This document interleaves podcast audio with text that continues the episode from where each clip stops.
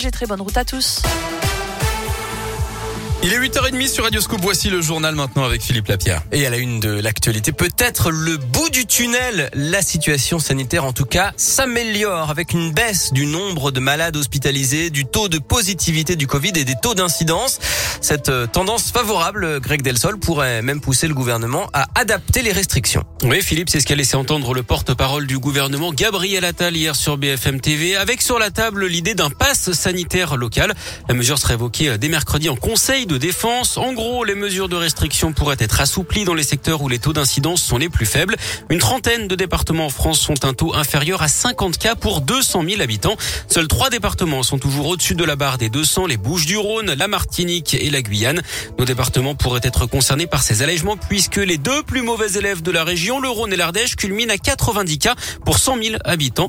Le taux de positivité, lui, continue de chuter également 1,5%. C'est un plus bas depuis la mi-juillet. Merci Greg. Et je rappelle que le seuil des 50 millions de primo-vaccinés a été franchi vendredi. L'actu à Lyon ce lundi, c'est la grève des TCL. Les conducteurs demandent plus de sécurité et de meilleurs salaires. 46 lignes de bus et deux lignes de tram. La T5 et la T7 sont à l'arrêt. Les autres ont des fréquences allégées.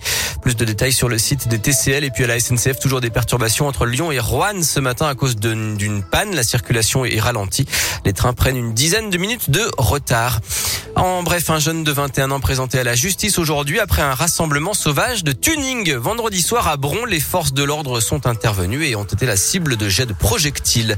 Les recherches reprennent ce matin pour tenter de retrouver un homme de 77 ans porté disparu depuis jeudi à Saint-Romain au Mont-d'Or. Des bénévoles ont ratissé le Val de Saône hier. D'après sa famille, il pourrait aussi se trouver à la Croix-Rousse. Le foot, cruel pour l'OL. Les Lyonnais ont frôlé l'exploit hier à, Paris. Lucas Paqueta a ouvert le score, mais Neymar a égalisé grâce à un pénalty très généreux qui fait débat d'ailleurs. Et Icardi a marqué le but vainqueur à la dernière minute. L'OL s'incline donc 2-1 face au PSG. L'entraîneur Peter Bosch est forcément déçu de ce résultat, mais fier aussi de la prestation de l'OL. Je pense qu'on mérite pas de perdre aujourd'hui, honnêtement. Je crois qu'on a, on a vu un vrai match où on n'était pas peur de jouer. À mon avis, on a, on a très très bien fait. Sauf à la fin. Il faut le dire ça aussi. Euh, on n'a pas bien défendu à la fin, les dernières minutes. Le reste, je suis très fier de mon équipe. On a joué vraiment comme une équipe. Malheureusement, avec un mauvais résultat.